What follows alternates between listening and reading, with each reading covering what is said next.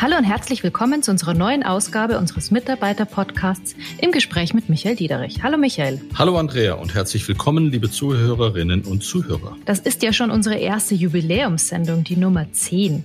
Ich denke, wir haben schon viel gelernt und lernen auch immer weiter, um Ihnen den informativsten und interessantesten Podcast aus dem Bankensektor zu bieten.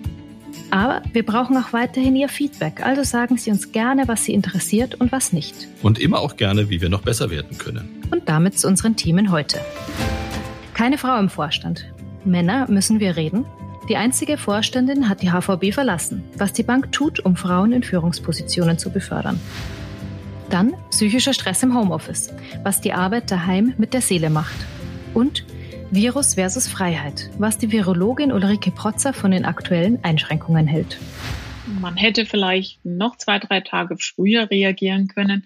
Ich selbst hätte mir gewünscht, dass es vor Halloween der Fall gewesen wäre, denn so hatten alle das Gefühl, jetzt gehen wir noch mal richtig feiern, weil dann dürfen wir ja nicht mehr und das zieht natürlich die Zahlen einfach erstmal nach oben und kostet uns wahrscheinlich sieben bis zehn Tage Lockdown und damit richtig viel Geld. Und damit kommen wir gleich zu unserer ersten Hörerfrage, oder Andrea? Ganz genau. Und die Frage erreichte uns mehrfach. Einmal von Sabine Wildgruber aus dem Team Data Management und Architecture und von Andrea Buchsteller aus dem Kundenmanagement und Digital Sales. Beide finden es sehr bedauernswert, dass jetzt, wo Liliana Jordan weg ist, keine Frau mehr im Vorstand ist. Das scheint bei einigen im Haus und auch auf Social Media Fragen aufgeworfen zu haben. In der Tat. Und ich äh, finde das Ausscheiden von der Liliana auch sehr bedauerlich. Also sie war und ist eine super wertgeschätzte Kollegin, extrem kompetent, die extrem uns geholfen hat, uns hier weiterzuentwickeln. Auf der anderen Seite, sie hat so eine tolle Position im Bankenmarkt angeboten bekommen, außerhalb unserer Gruppe. Da kann ich ihr nur alles Gute wünschen. Ich freue mich für sie, aber es ist für uns ein herber Rückschlag. Das stimmt, weil da rächt sich ja jetzt, dass sie zuletzt die einzige Frau im Vorstand war, oder? So eine kompetente Frau ist halt auch schnell mal wieder weg. Und eigentlich war das ja wohl nicht der Plan, denn Unicredit hat ja gruppenweit das Ziel ausgegeben, mindestens eine Frau im Vorstand zu haben. In der Tat. Und ähm, von daher ist es auch mein persönlicher Ehrgeiz, äh, die Frauenquote oder die, den Anteil der Kolleginnen in unserem Vorstand zu erhöhen. Was heißt das konkret? Wir arbeiten äh, intensiv daran und sind auch dabei zu untersuchen, wo haben wir die eigentliche Abrisskante. Wir haben wahnsinnig viele gute, talentierte und ambitionierte Frauen bei uns im Konzern. Wir haben eine gewisse Abrisskante, wenn es dann zur nächsten Ebene kommt. Da sind wir dabei zu verstehen, woran das liegt, was wir tun können und wie wir auch als Organisation besser werden können, diese Kolleginnen nicht dort zu verlieren. Und äh, nun machen wir wahnsinnig viele Programme und dies und das, das scheint aber nicht zu wirken. Wann folgen denn den Worten Taten? Naja, in der Tat muss man fairerweise sagen, das können wir nicht über Nacht lösen, auch wenn ich das gerne beschleunigen würde. Aber es geht auch immer um die Frage, wer ist der idealste oder die idealste Kandidatin und ist die Kandidatin auch bereit, so eine Aufgabe zu übernehmen und passt es in ihre eigene Lebensplanung. Es gäbe dann Millionen Gründe, die ich alle nicht anführen möchte. Es ist ein, ein längerer Prozess und auf diese Reise haben wir uns gemacht, um dort besser zu werden. Das heißt, wann sitzt denn wieder eine Frau bei uns im Vorstand? Also der Christoph, ähm, unser Personalchef, ist dabei und hat dort ein besonderes Augenmerk auf all den Maßnahmen, die wir tun können, sowohl was den Karriereverlauf angeht, was die Förderung angeht, auch was das Zugehörigkeitsgefühl und auch die Instrumente angeht, wenn jemand für eine gewisse Zeit ausscheidet, weil man sich um die Kinder oder um das Kind oder um ein Familienmitglied irgendwie kümmert. Alles das, glaube ich, gehört dazu, damit wir dann sagen können, wir können den Anteil der Kolleginnen im Vorstand ausbauen. Gut, dann bin ich mal gespannt, was HR da ganz konkret vorschlagen wird. Da kommen wir bestimmt im nächsten Jahr nochmal zurück auf das Thema. Mit Sicherheit. Und, und lass mich das auch ganz, ganz deutlich sagen. Das ist mir ein ernst und auch ein persönliches Anliegen. Ich glaube, ich habe das mehrmals gesagt. Ich bin Vater von zwei Töchtern. Von daher ist die Frage, ob ich an Diversität glaube, eine rhetorische, aber nicht, die ich wirklich ernsthaft beantworten muss, weil ich weiß, dass Diverse Teams einfach viel bessere Ergebnisse, viel kreativer und auch das Miteinander ein ganz anderes ist, als wenn du nur homogene Massen um dich rum hast. Da sind wir dabei. Wir arbeiten an der Frage, wie reduzieren wir unseren eigenen Bias bei verschiedenen äh, Auswahlgesprächen? Wie achten wir darauf, dass wir auch wirklich wirklich über Diversität reden, wenn wir Recruiting machen. Alles das, glaube ich, trägt dazu bei. Und wie gesagt, es ist nicht nur dahingesagt und keine Worthülse. Das ist mein Versprechen. Wir werden den Anteil von weiblichen Kollegen im Vorstand erhöhen. Und damit kommen wir zur zweiten Hörerfrage. Die kommt von Volker Hecht. Er ist Bereichsleiter für die Region Baden-Württemberg-Schwaben in der Privatkundenbank. Es ist eigentlich weniger eine Frage als vielmehr eine Anregung. Volker Hecht weist nämlich auf die psychische Belastung hin, unter der wir alle durch die Covid-19-Pandemie stehen. Er regt an, dass wir uns mit dem Thema in einer der nächsten Folgen intensiver befassen sollten. Lieber Volker, in der Tat, das ist ein super wichtiger Punkt und wahrscheinlich jetzt noch mal mehr als bei der ersten Welle, wo wir alle geglaubt haben, die ist dann nach ein paar Wochen vorbei. Jetzt sind wir im zweiten Lockdown. Hinzu kommt eine schwierige Jahreszeit. Von daher weiß ich, dass die psychische Belastung, der Stress, unter dem wir alle stehen, den die Pandemie hier hervorruft, die ist bedeutsam und damit müssen wir umgehen. Und in der Tat, ähm, lass uns diese Anregung gerne aufgreifen, weil auch das ist ein Thema, was uns, was mich die ganze Zeit schon treibt, wie wir neben den reinen Bankthemen auch dafür sorgen können, dass wir die psychische Belastung und die Stabilität von uns, von euch allen stabilisieren können. Einer der wichtigsten Punkte bei dem Thema ist sicher, dass durch das starke Remote-Arbeiten die zwischenmenschlichen Kontakte mit den Kolleginnen und Kollegen stark abgenommen haben. Das Gespräch zwischendurch am Kaffeetresen über viele Dinge, die gar nichts direkt mit der Arbeit zu tun haben. In der Tat. Und ich glaube, da stellt man fest, dass Arbeiten mehr ist, als nur in ein Gebäude zu gehen, seine acht Stunden dort zu verbringen und dann wieder nach Hause zu fahren. Das geht auch immer um soziale Interaktion, der Austausch mit den Kollegen, auch mal über private Dinge reden, einfach der soziale Kontakt. Und der ist seit März diesen Jahres dramatisch eingeschränkt und hat sich verändert. Ich glaube, vor dem Hintergrund ist es wahnsinnig wichtig, dass wir in all den Remote-Zeiten auch immer einplanen, soziale Kontakte mit den Kollegen, mit den Teams, aber auch umgekehrt sie mit ihrer Führungskraft einplanen. Ob das ein virtueller Kaffee ist, ob das ein virtueller Cocktail ist am Freitagnachmittag, eine virtuelle Weihnachtsfeier, klingt alles ein bisschen befremdlich, lässt sich aber aktuell vor dem Hintergrund der Geschehnisse, der Infektionszahlen und vor dem Hintergrund, dass wir alle auf uns selbst und wir auf euch achten müssen, leider nicht anders machen. Also von daher, ich kann da nur jede Idee anregen oder jede Idee aufnehmen. Teilt die auch mit uns, was ihr macht, um mit euren Teams im Kontakt zu bleiben. Und ich glaube, Andrea, wir können da ein Geheimnis verraten. Wir haben uns auch ein bisschen was überlegt, wie wir insbesondere zur Weihnachtszeit ja, die gesamte Organisation mobilisieren und so einen kleinen Wettbewerb starten werden, den wir dann auch prämieren. Der soll auch dazu dienen, die sozialen Kontakte in dieser schwierigen Phase weiter aufrechtzuerhalten und oder sogar zu intensivieren. So ist es. Damit äh, haben wir einen kleinen Teaser für die Vorweihnachtszeit schon gemacht. Aber lass uns damit zu unserem Hauptthema kommen, das uns ja alle so sehr beschäftigt, nämlich die Pandemie. Ja, und man hat den Eindruck, äh, dass dem Virus gefällt es hier so gut, dass es beschlossen hat, uns einfach auch nicht mehr in Ruhe zu lassen. Und von daher ist es, glaube ich, die richtige Sache, jetzt wieder über dieses Thema zu sprechen. Absolut. Und äh, genau diese Woche kam ja die Nachricht, dass BioNTech gemeinsam mit Pfizer einen Impfstoff entwickelt hat. Und das ist auch Grund genug für uns, uns heute damit zu beschäftigen, wie unser Leben mit dem Virus jetzt weitergeht.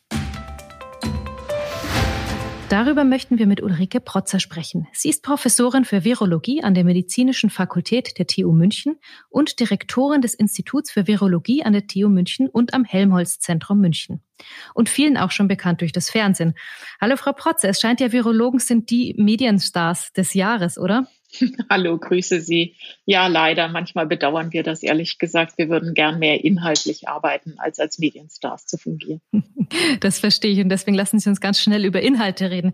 Wie beurteilen Sie denn die aktuellen Maßnahmen der Politik in Sachen Corona? Ist das aus Ihrer Sicht richtig? Brechen wir damit die zweite Welle oder ist es sogar schon ein bisschen zu spät für diese Maßnahmen? Also ich glaube, dass die Politik zum Glück doch sehr schnell reagiert hat. Man hätte vielleicht noch zwei, drei Tage früher reagieren können. Ich selbst hätte mir gewünscht, dass es vor Halloween der Fall gewesen wäre, denn so hatten alle das Gefühl, jetzt gehen wir noch mal richtig feiern, weil dann dürfen wir ja nicht mehr und das zieht natürlich die Zahlen einfach erstmal nach oben und kostet uns wahrscheinlich sieben bis zehn Tage Lockdown und damit richtig viel Geld. Ähm, nichtsdestotrotz muss man sagen, die Politik hat sich ja doch entschieden, recht schnell zu agieren, also innerhalb von fünf, sechs Tagen.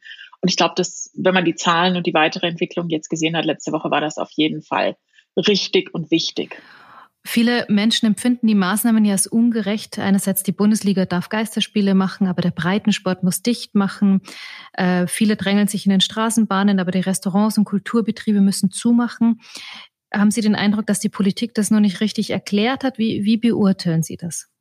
Was wir gesehen haben an Übertragungen in den letzten Wochen, waren ja sehr diffuse Übertragungen. Nachdem wir zunächst im August, Anfang September ganz klar Eintragungen hatten durch die Reiserückkehrer, hat sich das Ganze dann verselbstständigt und ist in einen Bereich gegangen, wo man nicht mehr so richtig wusste, wer verursacht denn was. Und das heißt, das ist dann doch hauptsächlich leider der Freizeitbereich. Ähm, und da musste man irgendwo einen Riegel vorschieben. Und wenn man jetzt sieht, wie viel es kostet, die Wirtschaft runterzufahren, das kostet ja doch mehrere Milliarden Euro pro Woche dann ist es, glaube ich, eine gute Entscheidung gewesen, zunächst zu versuchen, in der ja, in dem Freizeitbereich einfach da einen Block reinzukriegen und die Übertragung zu minimieren, bevor man jetzt auch noch in den beruflichen Bereich gehen muss. Und der berufliche Bereich und auch der schulische Bereich, den wir natürlich, wenn es irgendwie geht, weiterlaufen lassen wollen, erfordert, dass wir mit öffentlichen Verkehrsmitteln fahren. Man muss aber auch sagen, die Zahl der Über oder die Übertragungen in öffentlichen Verkehrsmitteln scheinen doch begrenzt zu sein. Dadurch, dass wir dort alle Mund-Nasenschutz tragen, dadurch, dass wir dort nicht längere Zeit ohne Mund-Nasenschutz mit anderen Personen Kontakt haben, ähm, scheint dort die Übertragung sehr überschaubar zu sein, wenn sie überhaupt passiert. Das Risiko ist wirklich da, wo man zusammen ist, wo man keinen Mund-Nasenschutz trägt und in Bereichen, wo man sich vermeintlich auch sicher fühlt, weil man eben mit Leuten zusammen ist, die man halt kennt, mit Freunden, mit Familie, da besteht eben leider das große Risiko. Das führt mich jetzt direkt zur Frage Ihrer Prognose Richtung Weihnachten. Das ist ja genau so eine Phase, in der wir sehr viel Zeit mit Freunden, sehr viel Zeit vor allen Dingen mit der Familie und das über Generationen hinweg verbringen. Wie sehen Sie denn ähm, den Dezember? Werden bis dahin die Maßnahmen gelockert werden können oder werden sie sogar noch strenger sein müssen? Tja, das weiß ich natürlich auch nicht. Ich bin ja auch kein Hellseher. Ähm, wir, das muss man jetzt einfach abwarten die nächsten Tage. Also wir haben ja Ende letzter Woche gesehen, dass die Zahlen nochmal nach oben geschossen sind. Das ist, glaube ich, zu erklären durch den Anstieg, auch vielleicht wirklich durch die Feieraktivitäten nochmal an dem, an dem letzten Wochenende. Leider muss man sagen, ähm, ich glaube, man muss jetzt die Woche abwarten, ob wir es schaffen, dass jetzt die Zahlen runtergehen. So ein ganz klein bisschen das Gefühl der Stabilisierung hat man, wenn man sich die Aufnahme in die Krankenhäuser anguckt. Und das wäre ja schon mal eine gute Nachricht. Also das jetzt zu sagen, ist einfach noch eine Woche zu früh, ob die Maßnahmen greifen oder nicht. Und wie weit sie greifen, da müssen wir jetzt wirklich mal zwei, drei Wochen Geduld haben, um zu sehen, wo wir letztendlich landen. Das mhm. Ziel ist ja in einem Bereich zu landen, wo wir einfach ja die Infektionen wieder einigermaßen nachverfolgen können, wo also unsere Gesundheitsämter auch imstande sind, die Infektionen nachzuverfolgen, um so eine unkontrollierte Ausbreitung möglichst zu verhindern. Hm. Es gibt ja sehr, sehr viele Zahlen, die ähm, betrachtet werden. Gibt es denn eine Zahl, auf die Sie besonders schauen? Sie haben jetzt gerade die Kliniken erwähnt. Sind die Intensivbetten da für Sie besonders wichtig oder auf was gucken Sie, wenn Sie sich täglichen Überblick verschaffen wollen? Also ich schaue schon zum einen auf die Zahl der Neuinfektionen, zum anderen auch äh, auf den sogenannten R-Wert, der also die Übertragungen angibt. Denn wenn der unter eins geht, dann weiß man zumindest, dass das exponentielle Wachstum blockiert ist. Ähm, und dann schaue ich persönlich immer auf die Krankenhausaufnahmen.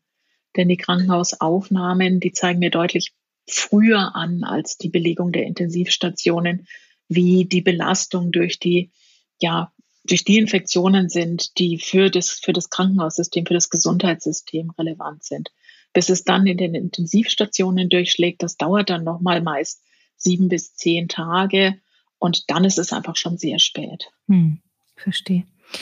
Wie ist denn grundsätzlich Ihre Einschätzung? Wie lange werden wir noch mit Covid-19 leben müssen? Das ist ganz schwer. Das ist nochmal eine Prognosefrage. das ist ganz schwer zu sagen, aber vielleicht sogar ein bisschen einfacher zu beantworten als die Frage, ähm, wie jetzt die Maßnahmen wirken werden. Ähm, Ich bin mir relativ sicher, dass wir ab nächstem Jahr März, Mitte März doch eine deutliche Entspannung bekommen. Warum?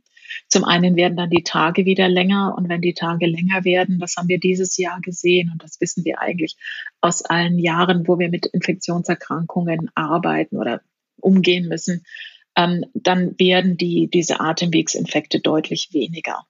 Das ist einfach, der 21. März ist ja der Tag, wo, wo die Tage eindeutig wieder auf dem zunehmenden Ast sind. Das heißt, von daher wird uns da Entspannung ähm, einfach, ja, werden wir Entspannung haben. Zum anderen, es sieht aber auch ganz gut aus, dass wir doch einen Impfstoff ab Anfang nächsten Jahres haben. Und wenn man die beiden Effekte zusammennimmt, dann bin ich eigentlich so ab März nächsten Jahres doch sehr optimistisch, dass wir das Ganze weitestgehend hinter uns haben, sagen wir mal so. Also zumindest eine deutliche Entspannung bekommen werden. Jetzt sind das noch vier Monate und das sind natürlich auch vier harte Monate und Sie wollten vorhin wissen, äh, wie ist das mit Weihnachten? Und da ist schon die ganz große Hoffnung, dass wir jetzt durch den Wellenbrecher, wie wir es ja genannt haben, ähm, die zweite Welle so weit in den Griff bekommen, dass wir alle einigermaßen ähm, guten Gewissens Weihnachten feiern können. Dann ist natürlich gerade, wenn man mit Eltern, Großeltern feiern will, ältere Menschen einbeziehen will, ist natürlich für die schon ein gewisses Risiko gegeben. Und da muss dann jeder für sich auch entscheiden, wie viel Risiko ist er bereit zu tragen. Kann man da vielleicht dann auch zumindest die, die Jüngeren mit Mund-Nasenschutz arbeiten, um die Älteren zu schützen? Das sind dann doch sehr private Entscheidungen, die man jetzt im Moment schwer vorhersagen kann. Ich glaube dann vielleicht Mitte Dezember anhand der jeweiligen Situation auch für sich entscheiden muss. Hm. Aber ich sehe jetzt gerade so ein Weihnachtsbild vor mir, wo die Enkelkinder dann mit Mund-Nasenschutz die Geschenke auspacken, oder? Könnte sein. Im schlimmsten Fall, wenn ich jetzt also dann vielleicht Großeltern habe, die doch über 70 sind ähm, und sage, ich möchte da jetzt kein Risiko eingehen, möchte aber, dass alle beieinander sein können, dann wäre das eine mögliche Lösung. Hm. Und nochmal zurück zum Impfstoff. Äh, Sie haben ja gesagt, dass ähm, die Chancen sind gar nicht schlecht, dass wir im März einen Impfstoff haben. Ist der denn tatsächlich die Lösung oder wie muss ich mir das vorstellen ab dem Zeitpunkt, wo dann Impfstoff da ist? Den können ja auch nicht alle gleichzeitig haben. Absolut nicht. Ich, ähm, das ist natürlich eine logistische Herausforderung. Wir wissen, dass etwa ja, man sagt, man braucht die, muss nur die Risikogruppen impfen. Aber wenn wir die Risikogruppen zusammennehmen, dann sind wir doch bei gut 30 Prozent der deutschen Bevölkerung, weil wir ja eine relativ alte Bevölkerung im Durchschnitt haben. Und das ist natürlich enorm, wenn man das auf Zahlen rechnet, sind das ja doch 24, 25 Millionen Menschen, die ich impfen muss. Ähm, und wenn ich sage, das möchte ich in einem Jahr erledigt haben, dann heißt das jeden Monat zwei Millionen Menschen impfen. Das ist alles andere als trivial. Zum einen muss ich die ganze Impfstoffbevorratung gemanagt bekommen. Ich muss aber auch die ja, die, das medizinische Personal haben, was impfen kann. Und ich muss eine Logistik haben, wie ich auch diejenigen impfen kann, die eben nicht so einfach mal schnell irgendwo zum Hausarzt oder in ein Testzentrum fahren können. Ich muss mir also auch überlegen, wie schaffe ich es denn, dass Impfteams in Seniorenwohnheime fahren können, in Pflegeheime fahren können, ähm, dorthin fahren können, wo ältere Menschen leben, die ja doch ein gewisses Risiko haben oder eben auch ähm, Menschen mit Behinderungen oder wo man sagt, okay, da sollte man jetzt ähm, bevorzugt impfen. Das ist schon eine enorme logistische Herausforderung. Insofern wird das ganz sicher nicht innerhalb von zwei Monaten erledigt sein. Ist das realistisch bis zum Herbst, dass wir da eine kritische Masse an Menschen geimpft haben? Also wenn man, wenn wir es schaffen können, dass wir im Februar anfangen zu impfen, dann hätten wir ja bis zum Spätherbst doch zehn Monate Zeit. Ähm, das erscheint einigermaßen machbar. Ich glaube auch nicht, möglicherweise wollen sich auch gar nicht alle, die in einer Risikogruppe sind, impfen lassen. Und da muss man sicherlich von den, von den jetzt berechneten Zahlen auch noch mal ein bisschen was abziehen. Aber wenn man da zumindest einen erheblichen Teil davon schaffen kann, ähm, dann hätten wir schon wesentlich was gewonnen. Man müsste die Politik dann noch zusätzliche Maßnahmen ergreifen, zum Beispiel, ich weiß nicht, zusätzliche Ausbildungen für Impfhelfer? Geht sowas überhaupt oder ist das jetzt eine ganz naive Idee von mir?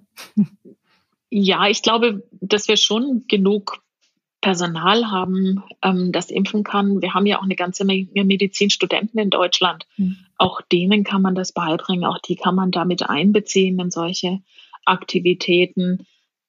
Ich glaube, das ist schon machbar. Das ist eine logistische Herausforderung, aber ich glaube und hoffe, die Politik hat das erkannt und sehe auch schon erste Vorbereitungen, die jetzt getroffen werden. Also ganz gezielt zum Beispiel, wie lagert man denn den Impfstoff? Da sind jetzt tatsächlich schon die Vorbereitungen. Das erfordert ja doch große Mengen an Tiefkühlschränken, die man nicht so ad hoc dann aufstellen kann. Das heißt, da laufen jetzt schon die Vorbereitungen, dass die aufgestellt werden, wo sie aufgestellt werden ähm, das wird nicht alles vom, vom ersten Tag an glatt laufen, aber zum Glück sind wir in Deutschland in puncto Organisation ja doch ziemlich gut und ich glaube, das kriegen wir dann hin. Das klingt gut. Und sagen Sie noch letzte Frage, wie zielsicher ist denn so ein Impfstoff? Kann es nicht sein, dass sich das Virus mutiert und wir dann zwar einen Impfstoff haben für eine Variante, aber dann mit einer anderen schon wieder kämpfen? Rein theoretisch ist das schon möglich. Andererseits ähm, versucht man ja mit dem Impfstoff nichts anderes zu machen, als die natürliche Immunität nachzuahmen. Und da sehen wir, wenn jemand Antikörper hat und eine natürliche Immunität aufgebaut hat, dann ist er geschützt. Und bisher sind jetzt in der ganzen Zeit, die wir das ähm, Virus jetzt beobachten, keine sogenannten Escape-Varianten, die also einem Immunschutz ausweichen können, beobachtet worden. Und die, die Varianten, die man bisher kennt, das weiß man auch, die sind durch den Impfstoff gut mit abgedeckt. Also da hoffe ich mal, dass wir das Virus überlisten können. Man geht ja auch bei der Impfantwort jetzt nicht nur auf ein einziges kleines ähm, Anteil, ähm, also ein kleines Epitop des Virus, sondern wirklich ganze Proteinstücke dort mit hinein. Und da tut sich dann schon ein Virus wirklich hat, hart der Immunantwort, die man dagegen ausbildet, auch auszuweichen. Wunderbar. Ich finde, das hat mir zumindest jetzt schon einigermaßen Mut gemacht, dass wir uns jetzt noch ein paar Monate durch den Winter quälen und dann wird es aber besser. Ganz, ganz herzlichen Dank, Frau Professor Protzer, dass Sie sich Zeit genommen haben für unseren Podcast. Gerne geschehen.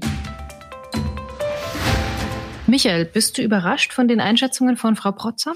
Nein, ganz im Gegenteil. Ich glaube, sie hat genau das geschildert, was wir die ganze Zeit versucht haben, auch rüberzubringen diese Pandemie, in der wir uns befinden, ist kein kurzfristiger Sprint. Der ist ein Marathon, der uns allen wahnsinnig viel abverlangt. Der ist immer wieder kleine Abschnitte, dann können wir wieder durchschnaufen, dann müssen wir aber leider wieder zurück zu strikteren Maßnahmen, um Tempo und Gefahrenrisiken rauszunehmen.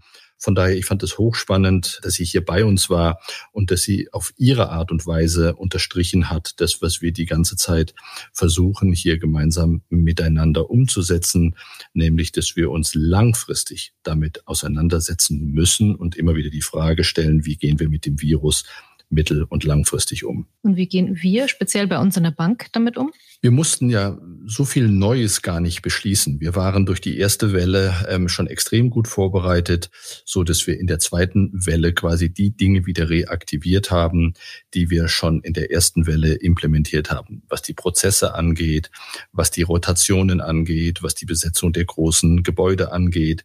Und wir haben auch über die Sommermonate immer weiter daran gearbeitet, noch besser zu werden? Wo und wie entdecken wir Schwachstellen? Wie können wir darauf reagieren? Wir haben viele einzelne Instrumente, sei es die WhatsApp-Calls oder schnelle Feedback-Schleifen eingebaut, um zu verstehen, was können wir lernen aus der ersten Welle, um für das, in dem wir jetzt stecken, noch besser vorbereitet zu sein. Also es wird trotz allem nicht einfacher bei uns in der HVB. Das stimmt. Das hat auch Frau Professor Protzer ja nochmal untermalt, dass wir uns da einfach damit abfinden müssen. Wir fahren die Präsenz in den großen Gebäuden weiter zurück. Wir forcieren weiterhin das Remote-Arbeiten. Ich glaube, wir haben mittlerweile da auch einen guten Modus gefunden, wie das funktioniert. Und das machen wir in allen Geschäftsbereichen und in den Teams. Wir haben die Rotationsregeln implementiert und die Präsenz haben wir auf ein bis zwei Tage beschränkt, so dass wir wirklich gut vorbereitet sind für das, was wir da gerade durchleben. Was genau bedeutet denn ein bis zwei Tage? Ist es gewünscht, dass die Kolleginnen und Kollegen diese Tage wirklich präsent sind oder wird empfohlen, dass sie, wenn es möglich ist, remote arbeiten? Also wer kann, der soll zu Hause bleiben. Die ein bis zwei Tage sind mehr so eine generelle Richtschnur, um eine Obergrenze für die physische Präsenz in der jeweiligen Rotationswoche festzulegen. Da müssen wir auch immer drauf, und da sind wir angewiesen, dass die Kollegen vor Ort das mit dem vernünftigen Augenmaß oder auch in den großen Gebäuden hier machen. Die ein bis zwei Tage ist die generelle Richtschnur, nach denen wir uns richten wollen. Und in den Filialen, wie geht's da weiter? In den Filialen gelten natürlich weiterhin die kommunizierten Regeln. Die Teams mit Split Operations bleiben in den bestehenden Regelungen ebenfalls im Kraft. Und wie sieht's für die Kunden aus? Was gibt's da für Regeln? Auch da haben wir in der ersten Phase, glaube ich, sehr gut reagiert. Wir waren die ersten und auch mit die schnellsten, die die Kunden mit den entsprechenden Programmen versorgt haben. Wir haben, konnten sogar unsere Marktposition ausbauen. Und dies machen wir weiter. Die KfW hat ihre Programme auf der einen Seite verlängert, aber auch nochmal den Umfang erweitert für die Unternehmen, die dafür in Frage kommen. Und auf der anderen Seite bei den Privatkunden geht es um die Frage, wie geht man in dieser interessanten Phase, die ja aktuell und ich glaube, die Aktienmärkte sind massiv in Bewegung und in Umschichtung. Wie gehen wir mit den Spareinlagen unserer Kunden um und was empfehlen wir unseren Kunden für die langfristige Anlage? Keine Frage, wir sind hier nicht alleine unterwegs. Wir sind hier in einem Wettbewerb. Wir haben uns extrem gut positioniert müssen aber natürlich dort immer am Ball bleiben, um diese Position beizubehalten. Oder, und das ist ja unser gemeinsames Ziel, zu sagen, wie bauen wir das weiter aus, damit wir die beste Bank in Deutschland werden. Du hast gerade das Stichwort Anlageentscheidungen gesagt. Das liegt ja dir und uns allen hier bei der HVB besonders am Herzen, wenn es um das Thema Sustainable Finance geht. Ja, und ähm, das spüren wir und sehe ich auch selbst bei all meinen Gesprächen auf der Kundenseite, dass die Nachfrage nach nachhaltigen Anlagen und Investitionen in Zukunft weiter zunehmen wird. Und gerade dazu hast du ja beim Karrierenetzwerk LinkedIn einen längeren Artikel gepostet und bist nicht zuletzt deswegen gerade zum Influencer gekürt worden. Ja, da lachst du. Danke, in der Tat. Ähm, das haben wir gemeinsam hier erreicht. Und in dem Artikel, den wir da verfasst haben, geht es um Nachhaltigkeit und in unsere Aktivitäten im Bereich Sustainable Finance. Ich glaube, wir stehen da erst am Anfang. Eine ganze Menge ist da gerade in Bewegung, auch getrieben von der Europäischen Kommission, auch getrieben von unserer Regierung in Berlin, die diese Phase nutzen möchte, um das gesamte Wirtschaften auf stabilere Beine zu stellen und es ist ein interessantes Betätigungsfeld, weil wir der Mittler sind zwischen Kapitalnachfrage und Kapitalanlage. Und ich glaube, dass ähm, das ganze Thema Nachhaltigkeit und Sustainable Finance der wesentliche Treiber für die nächsten Jahre ist. Absolut. Und jetzt kann sich, wer sich für das Thema interessiert, nicht nur deinem internen Podcast lauschen, auch auf Spotify und Co., sondern auch regelmäßig von dir auf LinkedIn lesen. Ja, und die Auszeichnung hat mich wirklich gefreut. Und da ist ja reger Traffic auf diesem Kanal. Und wir werden und ich werde mich dort auch regelmäßig melden und in die Diskussionen einbringen. Ja, und das ist doch ein sehr positiver Abschluss für unsere heutige Episode. Der nächste Podcast ist für den 27. November geplant und dann mit noch mehr Infos zum Thema Ökologie, nachhaltiges Banking und Sustainable Finance. Und auch da nehme ich an, können wir wieder mit einem spannenden Gast aufwarten. Ganz genau, und zwar mit Professor Claudia Kempfert. Sie ist eine der bekanntesten Umweltökonominnen der Republik und leitet die Abteilung Energie, Umwelt und Verkehr am Deutschen Institut für Wirtschaftsforschung. Und wir sammeln noch weitere Fragen für Frau Professor Kempfert, richtig? Ganz genau. Wenn Sie also Fragen haben, schicken Sie uns gerne eine Mail an unser Podcast Postfach hvbpodcast.unicredit.de. Und vergessen Sie auch Ihr Feedback nicht. Herzlichen Dank an der Stelle für Ihr Interesse. Vielen Dank auch von meiner Seite. Ich freue mich auf die nächste Ausgabe und Ihre Fragen. Machen Sie es gut und bleiben Sie mir vor allem gesund.